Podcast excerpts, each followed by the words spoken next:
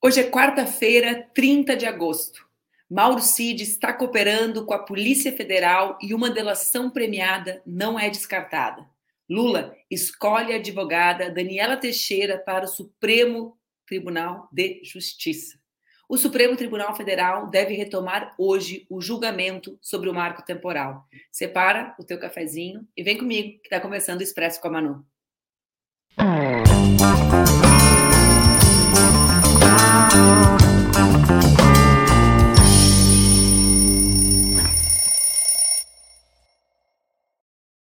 Bom dia, bom dia, bom dia. Quarta-feira, 30 de agosto, está no ar mais um Expresso com a Manu, o nosso programa que acontece entre segunda e sexta-feira, às 7h30 da manhã, aqui nas redes do Ópera Mundi, com transmissão simultânea nas redes Ninja. O nosso Expresso, como tu já sabe, pode ser acompanhado ao vivo, tomando esse cafezinho delicioso comigo. Pode também ser acompanhado depois aqui nas redes do Ópera ou no formato podcast. O Expresso de hoje traz notícias alvissareiras. O ex-ajudante de ordens de Bolsonaro, Mauro Cid, está cooperando com as investigações da Polícia Federal. Isso é o que circula nos bastidores após Cid passar longas 10 horas na sede da Polícia Federal na segunda-feira. O ministro Alexandre de Moraes se reuniu com a cúpula da Polícia Federal e disse que se o depoimento de Cid vazar, ele pode até mesmo trocar o comando da investigação. A defesa do Mauro Cid alegou que ele está colaborando com as investigações. Vamos lá. A gente não pode esquecer que o advogado do Cid já deu algumas entrevistas contraditórias e controversas.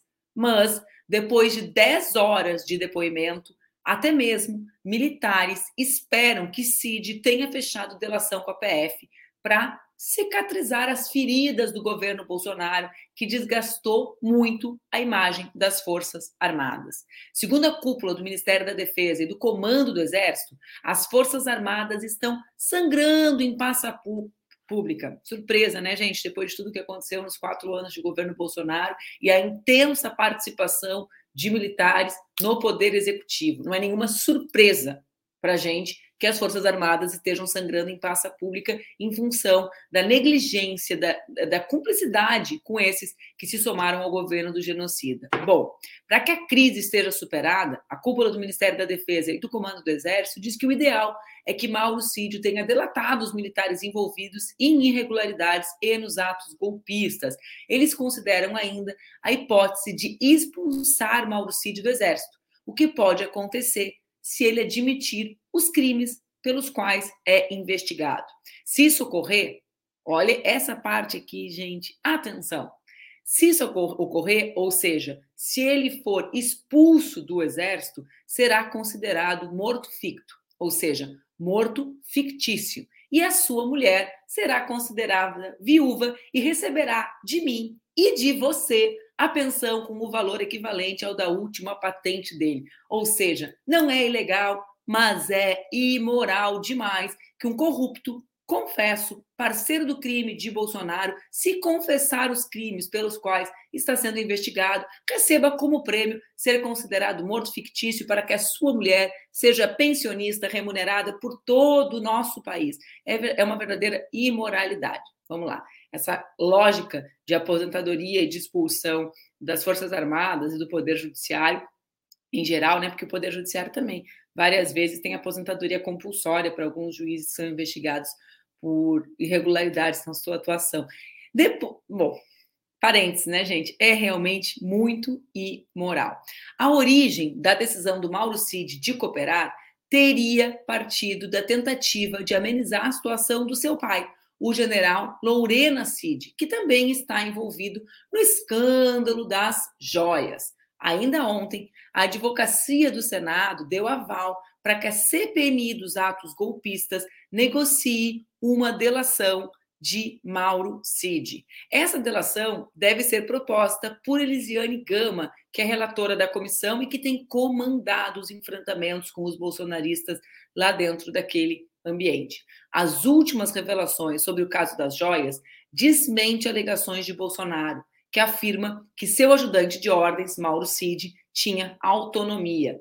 Olhem só, por quê? Porque ele forneceu o e-mail do Mauro Cid ao preencher dados para abrir uma conta no BB Américas, braço do Banco do Brasil, nos Estados Unidos. Acho que a gente tem essa imagem aí, né, do, da, da assinatura do Bolsonaro autorizando, dando como contato seu o Mauro Cid. O processo de abertura da conta foi concluído no dia 21 de dezembro e no dia seguinte, tanto Bolsonaro quanto o Cid já solicitaram, estavam com pressa os meninos, transferência para as contas. Por enquanto, a gente pega pipoca ou cafezinho para acompanhar e esperar o famoso dia de amanhã, quinta-feira, que será o dia com depoimentos simultâneos de todos no caso das joias. Amanhã é o dia, hein, galera? Eu tô ansiosa, na verdade, para fazer o expresso. É o de sexta que eu tô ansiosa. O expresso depois da quinta, com todas as novidades do que vai acontecer nesse depoimento simultâneo. Vai ser a PF vai se transformar na casa dos horrores. Numa baia Bolsonaro, na outra Michele, na outra o Acef. Dizem que Bolsonaro e os filhos dele estão desesperados de medo de que o Acef os tenha gravado em ligações. Só imagine, imaginem o teor das ligações com Bolsonaro falando, verbalizando. Dizem que ele não dorme mais de noite com a hipótese dessas gravações. Bom, vamos lá. Ontem também, enquanto não chega o dia, o famoso dia de amanhã, com os depoimentos simultâneos, ontem também o presidente Lula assinou a indicação da advogada Daniela Teixeira a uma das vagas abertas no Supremo Tribunal de Justiça, Superior Tribunal de Justiça, STJ, né? Eu li duas vezes errada a, o nome do, do, do tribunal em que Daniela foi indicada. Vamos lá. Ela foi a mais votada da lista sextupla, sextupla da OAB, enviada ao STJ, e era a única mulher na disputa pela vaga na corte. Daniela chegou a encabeçar a lista tríplice de candidatos a ministro do Tribunal Superior Eleitoral em 2019 e recebeu votação consagradora no Supremo Tribunal Federal com os votos de 10 dos 11 magistrados da corte, ficando em primeiro lugar. Naquela ocasião, adivinhe, ela não foi escolhida por quem? Por ele, o homem investigado pelo escândalo das joias, Jair Bolsonaro. Para alguns, e esse é um grande debate, a escolha de Daniela para o STJ alivia a pressão da escolha para uma ministra para ocupar a vaga de Rosa Maria Weber no Supremo Tribunal Federal. Bom, esse aqui foi um dos grandes debates da internet no dia de ontem. Os grupos de WhatsApp bombavam sem parar. Por quê? Porque dizem que o Lula já está decidido por Messias, né, que é o advogado-geral da União, como ministro do STF. Isso fará com que o Supremo conte apenas com Carmen Lúcia como ministra mulher. Todos nós já vimos né, o, o, o resultado, digamos assim, da última escolha uh, de Lula para o Supremo Tribunal de Federal, com, com a indicação de Cristiano Zanin. Agora, né, eu percebo e percebi isso de maneira bastante intensa nas minhas redes ontem, que o movimento, sobretudo o movimento dos negros e negras, né, o movimento que milita há bastante tempo para que a política institucional deixe de invisibilizar as lutas históricas desse movimento por reparação, por equidade e reparação, não engolirão uh, a escolha de um ministro uh, terrivelmente evangélico, né? Uh, ou aqui fazendo uma analogia com a escolha uh, dos ministros de Jair Bolsonaro. Aqui a tensão em torno da sucessão de Rosa Weber me parece a primeira grande tensão de Lula com os militantes, as militantes organizados que deram suporte à construção da sua candidatura e da resistência ofensiva do bolsonarismo nos anos uh, que antecederam. Eu, particularmente, concordo com isso. Acho que nós precisamos uh, ampliar a ideia do que são as relações de confiança. Vivemos o golpe contra a presidenta Dilma, resistimos à ofensiva desse golpe e nós vimos, durante esse período, juristas, mulheres, juristas, negras, como é o caso das três indicadas pelo movimento de mulheres negras que compuseram uma lista tríplice sua, nós já falamos sobre isso aqui, que estiveram na linha de frente da denúncia do que representa o lawfare, o Estado judicial e os esforços para a politização da justiça que aconteceram no ciclo anterior. Para mim, a principal das confianças na indicação do ministro Supremo é a confiança com as instituições democráticas e com a defesa da Constituição. E as militantes né, da democracia que ocupam posições no poder judiciário, as mulheres que estiveram na linha de frente da defesa da democracia e da denúncia do lawfare, também são, na minha, no meu entendimento, pessoas da nossa confiança. Vamos ver os desdobramentos disso. O que eu sei é que a indicação da Daniela foi muito bem vista, mas não serve para amenizar uh, a sensação de que de, uh, e a mobilização para que a vaga de Rosa Maria Weber seja ocupada por uma mulher, sobretudo a ideia de que seja ocupada pela primeira ministra negra, mulher e negra do Supremo Tribunal Federal. Evidente que as escolhas de Zanin também fizeram com que essa mobilização se tornasse muito mais visível. Os votos de Zanin têm servido, num certo sentido, para destampar uma panela de pressão às críticas que eram feitas à escolha, à decisão pela indicação dele, mas que se mantinham mais reservadas em função da, do espírito de início de governo para mim as decisões dele. Isso eu leio todos os tempos, fico ali lendo nos grupos de WhatsApp com diversas pessoas que, que são relevantes do ponto de vista organizacional da luta social do nosso país. Percebo que as suas decisões, o 8 a 1 que ele impôs uh, nos últimos uh, dias, fazem com que a panela de pressão tenha sido destampada e a indicação de Rosa Maria Weber será alvo de muita pressão e se, e no caso da escolha de uma pessoa, de uma mulher não negra, de muita, de algum grau de, de uh, ruptura de diversos movimentos com o governo do presidente Lula. Falando em Supremo, o marco temporal voltará a ser debatido nessa casa. Para lembrar, temos dois a um para derrubar a tese do marco temporal, dois votos favoráveis, Edson Fachin Alexandre Moraes, e um contrário, Cássio Nunes Marques. Para relembrar, o marco temporal estabelece que os indígenas só têm direito à demarcação das terras que estivessem comprovadamente sob sua posse no dia 5 de outubro de 88, que é o dia da promulgação da nossa Constituição Federal. A ministra dos Povos Indígenas, Soninha Guajajara, minha querida amiga, foi ao gabinete do ministro Cristiano Zanin. Após os últimos votos do novo ministro, o que se teme, como eu já comentava, é que ele se posicione contra os direitos dos povos indígenas no debate do marco temporal, já que na última semana ele votou contra o reconhecimento da arguição do descumprimento de preceito fundamental sobre a violência policial contra os povos Guarani e Kaiowá no Mato Grosso do Sul. Então tem toda essa tensão em torno do marco temporal, é uma tensão que também, digamos, aumenta a visibilidade da decisão de Cristiano Zanin e com isso amplia a, a outra tensão relacionada à indicação do Supremo Tribunal Federal. Ontem de noite, a Câmara aprovou, em regime de urgência, a votação do projeto de lei 958 desse ano, 2023. Você sabe que quando os projetos eles têm nome, né, eles têm dois números, o número da, do protocolo e o número do ano. Quando é o ano de 2023, vocês podem ter certeza que ele foi tocado toque de caixa. Normalmente a gente vota projeto de mais tempo atrás, fica tramitando na, na casa, passa pelas comissões. Ele foi protocolado e já entrou com regime de urgência. O que, que faz esse IPL? Ele retira da lei dos crimes raciais o crime de intolerância religiosa.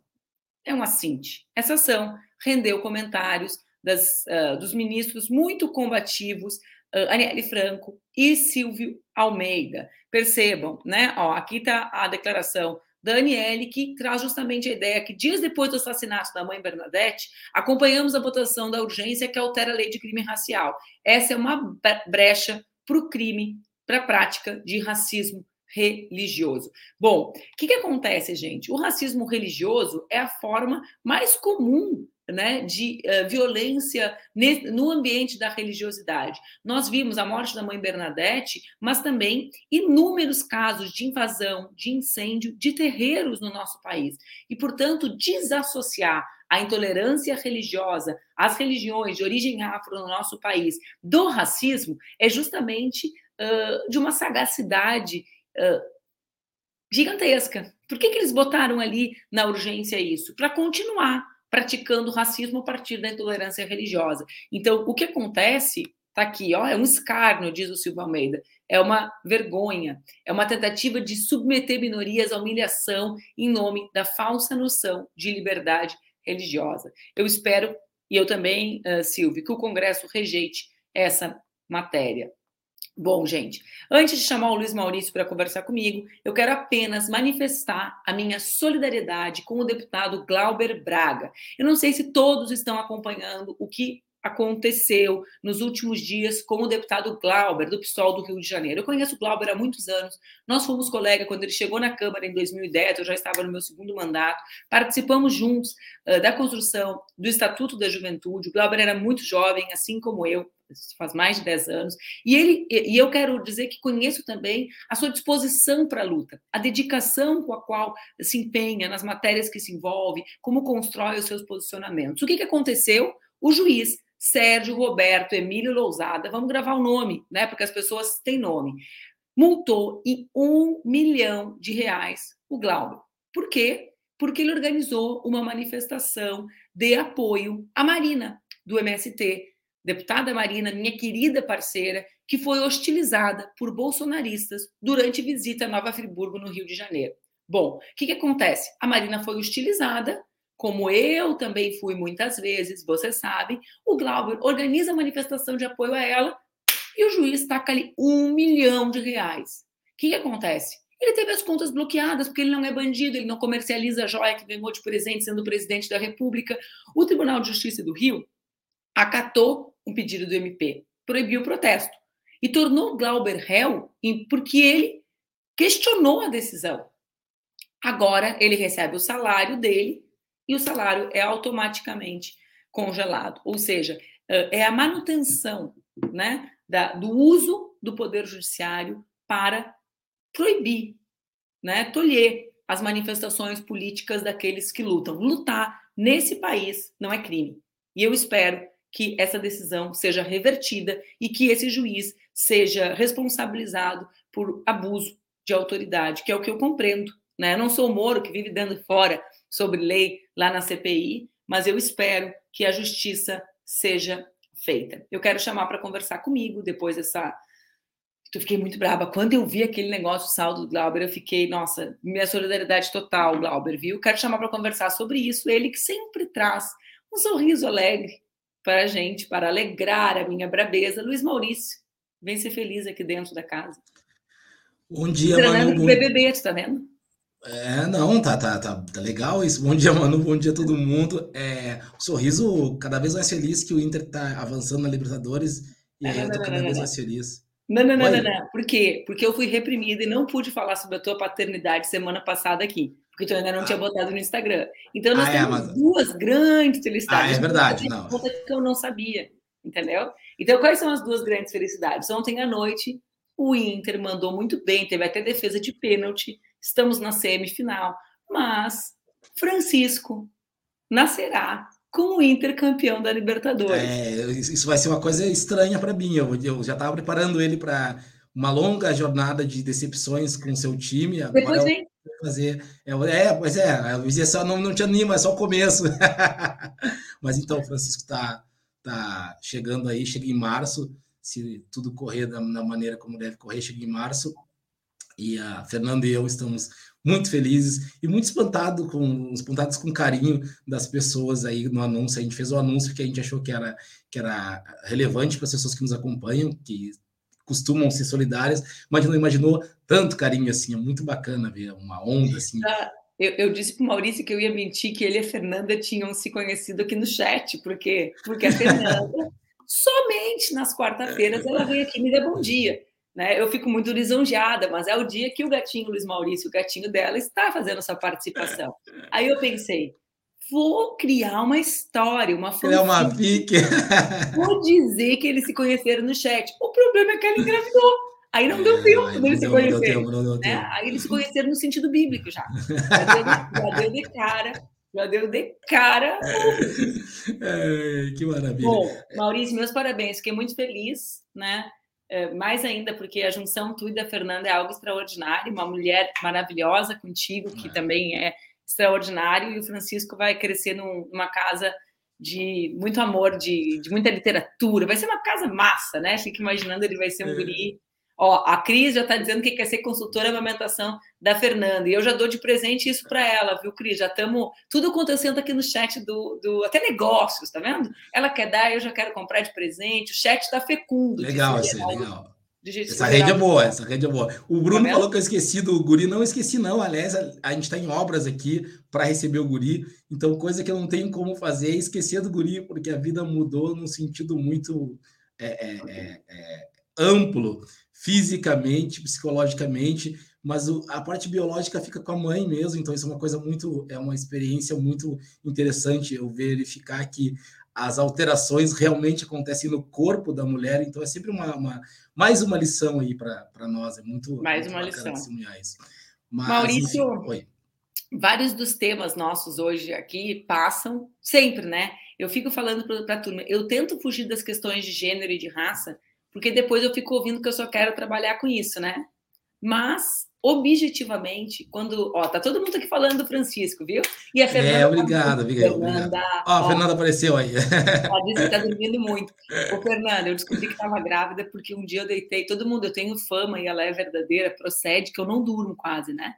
O programa, aqui nos Estados Unidos, onde eu estou estudando, o programa eu começo a apresentar ele seis e meia, no inverno vai ser cinco e meia, eu estou tranquilona. Bom, um dia eu tava, eu deitei no sofá uma da tarde, me acordei sete da noite. Eu falei, cara, ou eu tô com uma doença grave ou eu tô grávida. Então, de sono na gravidez, eu te dou, pode dormir todos os programas. Deixa o Luiz Maurício sozinho, abandonado na quarta, eu abandonada na quinta, na sexta, etc. Ó, vai dormir, depois passa. Depois passa, e depois fica. Cada dia vai ser melhor. Mas eu comentava com o Luiz Maurício que uma parte tem dois temas centrais, né? Tem a delação do Mauro Cid, que para mim ela é líquida e certa, se interessar a PF, porque disse que as provas são tão robustas que a delação não não não serve, né? Não, não há necessidade dela, mas que a contribuição, Maurício, nas investigações, sim. E para mim ela é natural, porque esses quadrilheiros eles não têm nada que os una, a não ser o interesse em fazer parte da quadrilha. Rompa-se o interesse, rompa-se a ligação. Não tem valor de lealdade a uma causa, a um projeto, nada, né? É só isso. Mas os outros temas, era isso que eu queria uh, discutir mais contigo, se me permite, são temas que têm relação com aquilo que a gente sempre tem falado aqui. Vê bem, todo mundo está dizendo, vou falar todo mundo está dizendo, e vou vincular os temas, né? Todo mundo está dizendo que a indicação da ministra Daniela para o Superior Tribunal de Justiça é relacionada com uma ideia de, ah, vamos botar panos quentes na pressão para indicação de uma mulher e de, ou de uma mulher negra, né, para o lugar da Rosa Weber no Supremo. Cara, até quando vai parecer, Maurício, que a parte que mais sofreu a violência do governo bolsonarista, que mais esteve na rua, né, que é o movimento de mulheres e o movimento de mulheres negras, sobretudo, né? Até quando vai parecer que a gente tem que ficar pedindo migalha e que a gente está exigindo algo despolitizado? Olha a linha de corte, Maurício. O que nós sabíamos sobre o Zanin? O que foi discutido sobre as suas posições? Nada. Confiava-se nele naturalmente, era um voto de confiança, porque ele tinha exercido a advocacia, cumprido a sua obrigação legal, né? E agora, eu estava brincando esses dias, imagine se fosse a Dilma que tivesse indicado o Zanin, que a gente já está ouvindo, né? Então, assim, até quando a relação de uma par vai, vai ser de tratar quem, tra quem, quem, quem apresenta alternativa de reparação institucional como quem está falando algo que é uma afronta, né, que é algo menor, que é algo irrelevante, e até quando vão trazer o Joaquim Barbosa como referência, né? Isso é muito interessante porque eu sempre fico pensando assim, é, me perguntando, é, a gente tem no presidencialismo muito medo do centrão. Isso é histórico, a gente já sabe o que o Centrão pode fazer, a gente sabe que os projetos, os processos de impeachment, eles avançam é, dentro dessa, dessa ideia de que o Centrão tem o domínio prático da política e que a eleição é um, mero ajuste, uma ilusão nossa. A gente tem isso na cabeça, especialmente depois do trauma de 2016 com o golpe da Dilma. É, mas já está na hora do Brasil também sentir medo de uma outra força que não é do Centrão, que é a força das minorias. Porque não é justo que toda hora que o Centrão se levanta dizendo se você não fizer o que eu mando, presidente da vez, presidente da vez, eu vou derrubá-lo, eu vou derrubá-lo. E aí o presidente da vez, a presidenta, entrega os cargos, entrega os ministérios, cria ministérios para satisfazer para garantir a governabilidade, mas quando as demandas partem das minorias, e especialmente das maiorias minorizadas, como as mulheres ou dos negros, aí dá para esperar.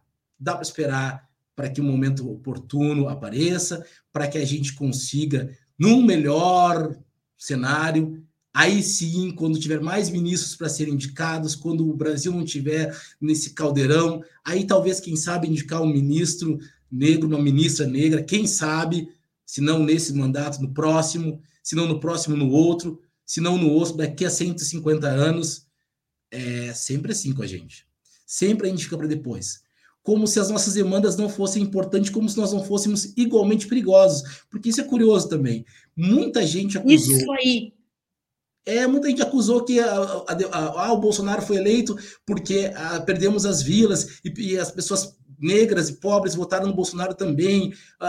Então, Bolsonaro não foi reeleito dessa vez porque essas pessoas das vilas, os negros, os pobres, não votaram no Bolsonaro dessa vez. Então, a vitória, a eleição deste campo político que está no poder se deve a nós também. Então, nós merecemos um naco desse poder. Nós merecemos uma parte, e aí me, me causa absolutamente espanto pensar que a gente tem que ficar fazendo listas intermináveis de possíveis nomes para o STF, é, justificando. Esses dias eu vi, eu cansei assim de ver nos sites o currículo da Daniela Teixeira e eu não tinha visto até hoje nenhum currículo de nenhum ministro do STJ.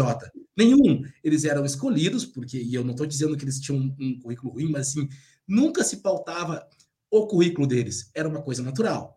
Agora, porque é mulher, a gente tem que primeiro convencer que não foi uma decisão política de que ela é professora da UNB ou sei lá o quê, ela é, é mestre de alguma coisa, doutora disso e daquilo. Por que, que é tão importante meio que justificar por que, que nesse caso é uma mulher. Quase como uma troca, assim, é mulher, mas é competente, hein? não fiquem, não fiquem nervosos. Então, isso é uma coisa assim, é, é, é do arco da velha, como se dizia lá em Rio é, Grande. Aqui tem duas questões que tu trazes, né, Maurício? Tem essa questão da, da falsa simetria mesmo, né? Da maneira como os homens são tratados. Quantos artigos o Zanin escreveu? Eu vou trazer o exemplo do Zanin porque ele está fritando, está muito vivo, todo mundo está vendo, né? Sobre quais eram as, as, opiniões dele sobre os temas nacionais. Ele não apresentou nenhuma na sua sabatina dos temas mais relevantes. Aliás, as poucas que apresentou já, já, já davam a entender quem ele era. Mas, mas aqui existe algo que eu acho que está prestes a acontecer e que tu traz quando tu usa a expressão perigosos, que eu gostei, que é o quê? Que é o que eu tenho sentido nos grupos que eu participo, com figuras relevantes do movimento social, do que pode representar do ponto de vista da, do desgaste da relação do Lula com setores que não são como podem imaginar, talvez alguns deduzam equivocadamente que são setores adesistas. Só que eu gosto muito, para falar da eleição de 22, Maurício, eu gosto muito de uma frase do Borges, o escritor argentino, que o Borges fala sobre Buenos Aires, ele diz assim: não nos uniu o amor, nos uniu o espanto. A eleição de 22 é uma eleição baseada no espanto e não no amor. Né? O Lula surge como alternativa, a melhor que tínhamos, eu sempre falo isso, o melhor que tínhamos, né?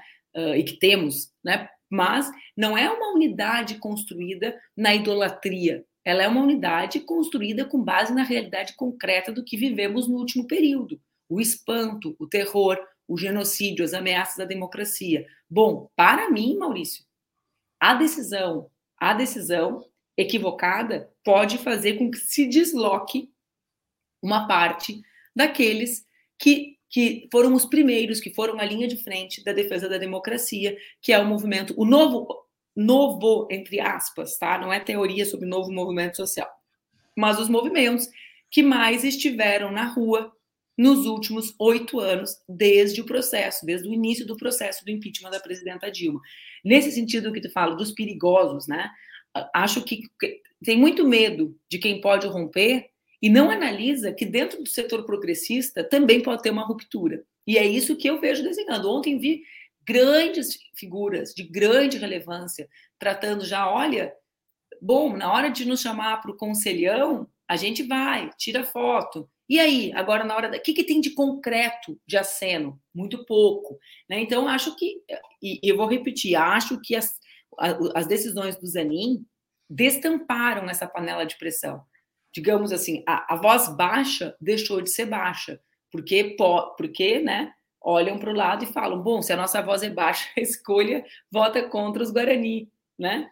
Então a gente precisa elevar o tom de voz. Eu, eu acho, eu estava pensando enquanto tu falava, é, na dificuldade que a gente tem no nosso campo de fazer críticas quando a gente está no poder, sem que essas críticas sejam encaradas como uma tentativa de minar o fogo amigo, como eles chamam, né? de minar os governos que a gente apoia. Mas não é nesse sentido. O sentido é para melhorar e para evitar que a gente perca o debate, porque está acontecendo no, no, na comunidade negra de maneira muito, muito evidente uma certa migração da ideia de política, que antes era partidária, para uma ideia de política é, é nociva. Assim, a gente pensa assim: ah, na questão racial não tem política. Na questão racial é só racial.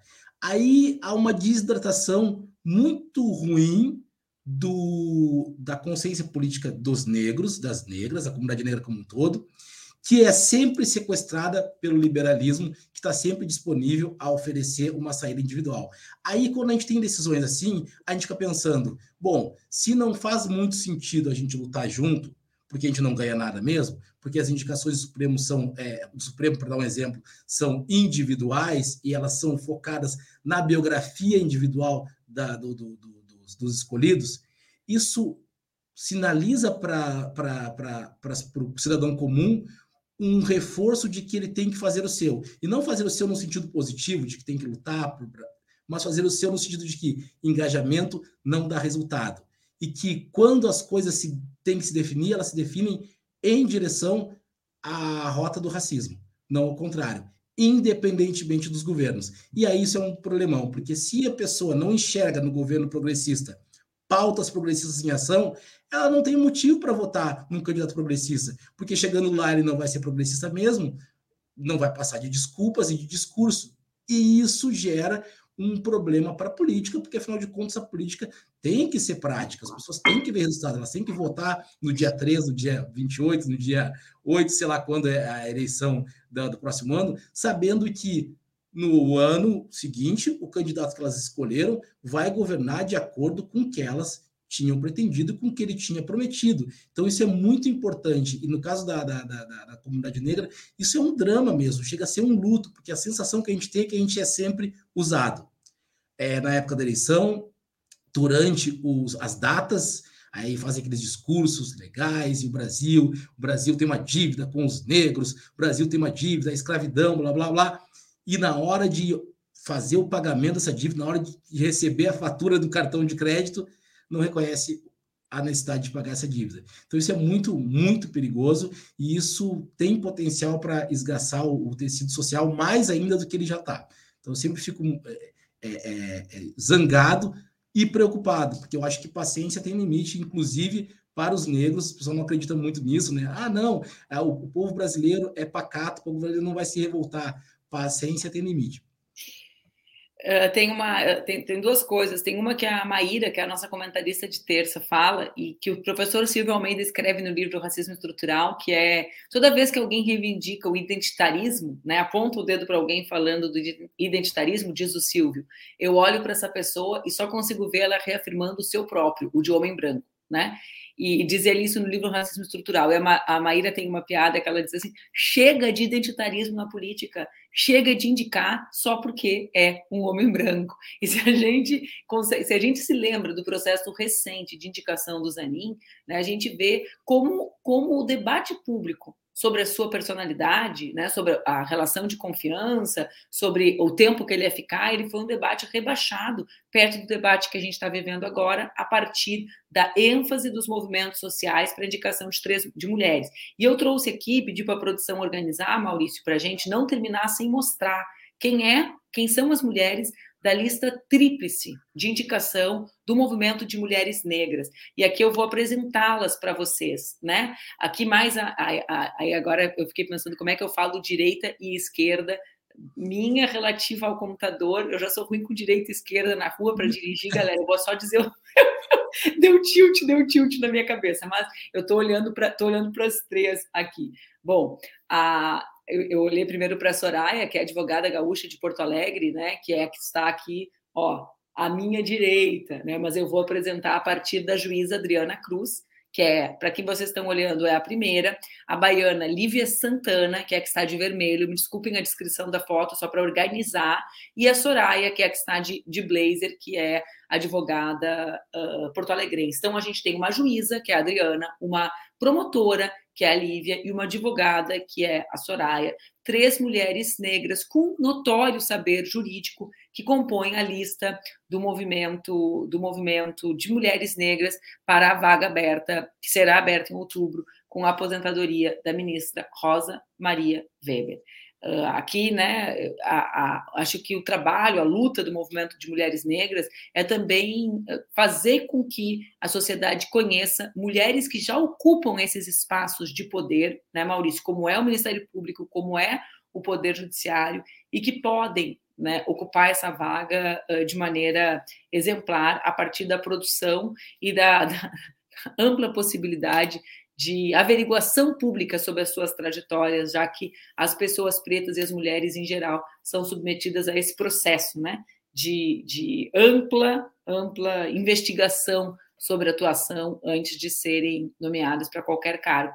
E eu quero dizer, né, Maurício, que da, da, da, acho que como militante que sou e que tu é, a gente também acha, acredita, né, que é possível, é preciso estabelecer laços mais amplos de confiança. A confiança não é o que acontece nas reuniões em que os homens privam. A confiança é o que a gente constrói quando identifica que as pessoas têm o mesmo lado na luta.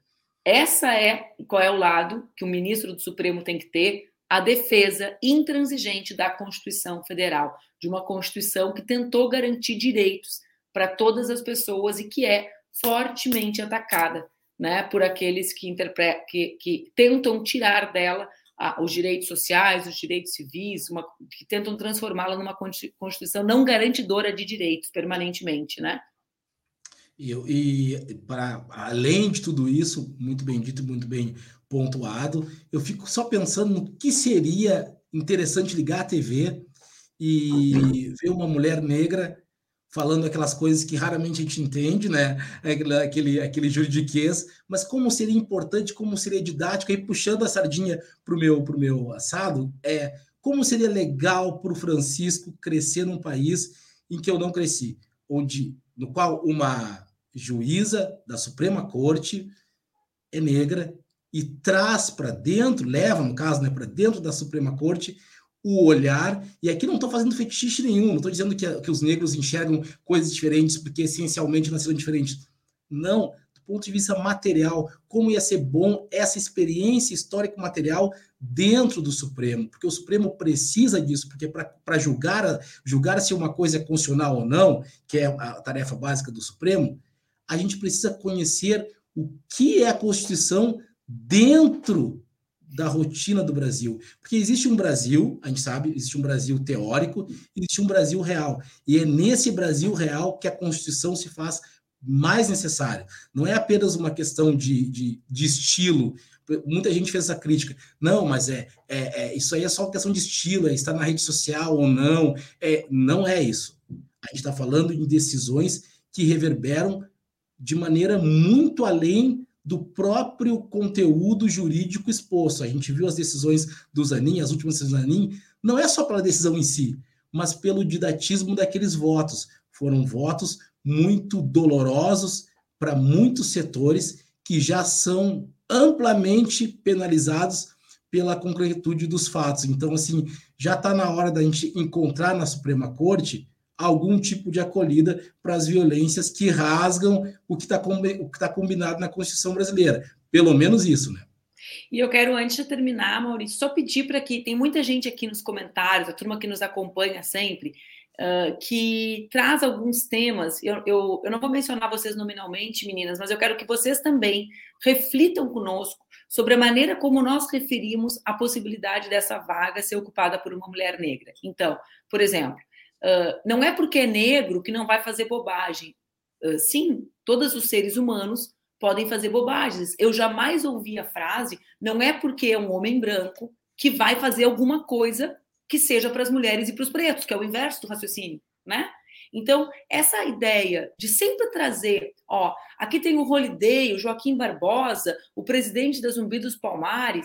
Então, tudo é sempre o marcador, Laura. Eu quero uma reflexão coletiva nossa sobre equívocos das poucas pessoas que ascenderam aos espaços institucionais, quando nós não ficamos com esse marcador racial para falar dos equívocos de todas as pessoas que cometeram equívocos no país no último período. Então, para um presidente da Zumbi dos Palmares e para um Holiday, quantos parecidos com os possíveis indicados do outro lado, né, que não são mulheres e não são pessoas pretas, nós temos. E eles não são não são os totens, como tu fala, Maurício, do comportamento dos, dos homens brancos que podem ser indicados. Em, em, compensação, pelo amor de Deus, o Joaquim Barbosa, o Fernando Holliday, o presidente das Zumbi dos Palmares, são tidos como a ideia do, comporta do regulador do comportamento das pessoas pretas nos espaços institucionais. Então, eu acho que coletivamente, eh, gente, a gente precisa fazer o um esforço para conseguir compreender a dimensão do racismo, sobretudo dentro da, né, uh, sobretudo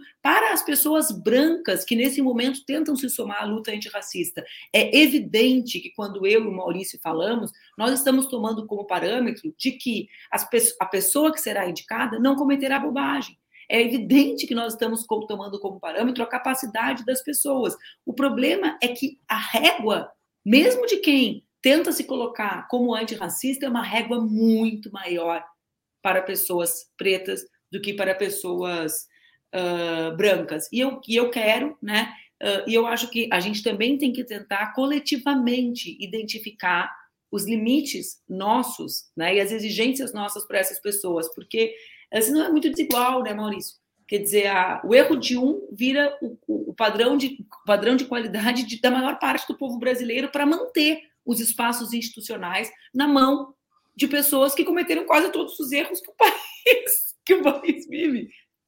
Uma vez eu disse uma coisa, e aí, um pouco na linha do que a Sueli Carneiro falou sobre é, é, ser preto e ser de esquerda e tal, essa coisa da, da esquerda e direita, que eu repito aqui. É, a esquerda e a direita no Brasil, elas têm muitas semelhanças.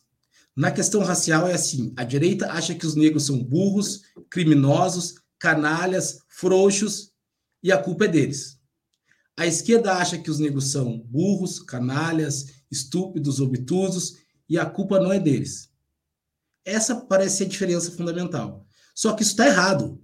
É, isso também é uma forma de racismo essa ideia de dizer assim, olha, mas assim, eu vou te dar um cargo, mas se você não se comportar da maneira como eu tinha imaginado, eu vou, a partir daí, proibir a entrega desse cargo para qualquer pessoa que se pareça com você. Ora, isso é o racismo na sua dimensão mínima. É, é o sujeito se recusar a, a comprar numa loja A porque o proprietário é de origem judaica. É não comprar na loja B porque o proprietário é alemão. E assim sucessivamente a gente vai fazendo se inferir que comportamentos vão ser os mesmos. Só porque as pessoas pertencem ao mesmo grupo étnico é racismo. Eu sei que às vezes a gente pensa assim, não, mas olha, as pessoas estão usando o racismo para ganhar coisas. Sim, às vezes as pessoas usam o racismo para ganhar coisas, mas o combate a isso não se faz com o racismo à la esquerda não se faz com o racismo ressentido de quem pensa que vai consertar o racismo porque dentro de si não tem racismo. Isso não funciona. Eu posso usar por outro lado, que é a questão machista, que é, se encaixa muito tranquilamente. É óbvio que a gente sempre pode usar de argumento assim: olha, eu sou contra a entrada de mulheres no meu setor porque as mulheres não sabem trabalhar. Qual argumento que eu tenho? Eu já trabalhei com uma. Isso não é a minha experiência. Isso é o machismo. Isso é o machismo que se traveste de experiência pessoal e produz um comportamento que vai doutrinar os outros comportamentos futuros e vai garantir que as mulheres não entrem mais no meu espaço de trabalho. Com o argumento de que eu já tentei, elas que não trabalham direito, a culpa não é minha. Isso é uma coisa assim, uma doença, um, um, um, uma metástase da vida social que a esquerda tem. E a gente se especializou aqui em fazer vários debates, vários, vários DR sobre a esquerda, e essa racial é uma muito grave. A gente precisa entender que racismo não é só racismo quando vem do outro lado. Racismo também, a violação de direitos humanos também acontece dentro do nosso campo e racismo também acontece na esquerda. E para combater, a gente tem que cortar na carne, saindo da zona de conforto étnico, é, é, antropológica, de pensar assim, nós, os elevados, os que vão na Vila Madalena, os que vão no Bonfim, os que frequentam bons lugares, temos a solução para este país e esses negros obtusos não querem aceitar. E eles se comportam, às vezes, de maneira errada, de maneira que às vezes fica mais difícil para a gente argumentar com os seres conservadores do nosso campo que eles têm que estar aqui. Então, essa, essa questão é uma coisa muito importante. A gente tem que aprender que o Brasil é de todos e não é um favor fazer isso acontecer. Não é um favor de um campo progressista fazer um país progressista, é uma obrigação. É isso, e para terminar, dizer: uh, o, o, Igor Veloso trouxe aqui nas referências a ideia a referência bibliográfica do Pacto da Branquitude da Cida Bento, que é uma grande obra que fala e que acho que dá elementos para a gente entender. E o nosso esforço, né, Maurício, tem que ser para que a gente possa perceber a, os caminhos para seguir para enfrentar o racismo. Quando eu trago esses nossos comentários aqui, é porque eu acho que para cada vez que a gente cita o Fernando Holliday ou o Joaquim Barbosa como referência, a gente poderia citar Lélia Gonzalez, a gente poderia citar Sueli Carneiro. Nossa, teremos uma ministra que representa as ideias e os ideais de Sueli Carneiro, teremos uma ministra à altura do que foi Lélia Gonzalez, teremos uma ministra à altura das mães que enterram os seus filhos e que esperam que o Estado que o Estado deixe de os matar como mata crianças, esse é o nosso desafio, é tirar o nosso olho da ideia de um estereótipo uh, criado que reforça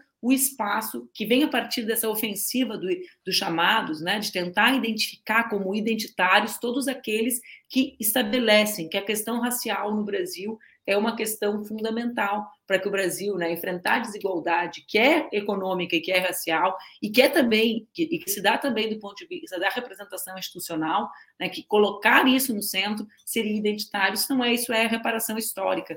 E acho que a gente precisa também tomar isso como esse momento de indicação do, do Supremo como momento de grande debate público. Não é, pai de Francisco?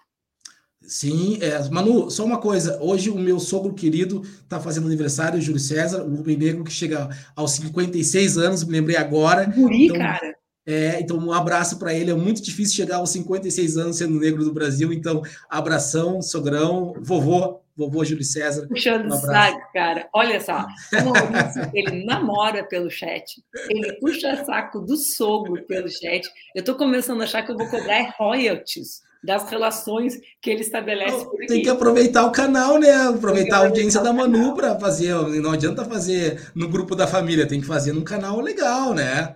É isso. Parabéns. Obrigado, Manu. Obrigado. Até mais. Beijo, Valeu. até semana que vem. Ó, Maurício, eu vou, eu vou ficar aqui olhando ele. Gente, um bom dia para vocês, uma boa quarta-feira. Amanhã, quinta-feira, dia 31, a gente se encontra aqui no Expresso e eu vou estar mais uma vez com a Mara Moira. Um beijo grande para vocês, um bom dia e a gente segue na luta. Beijo.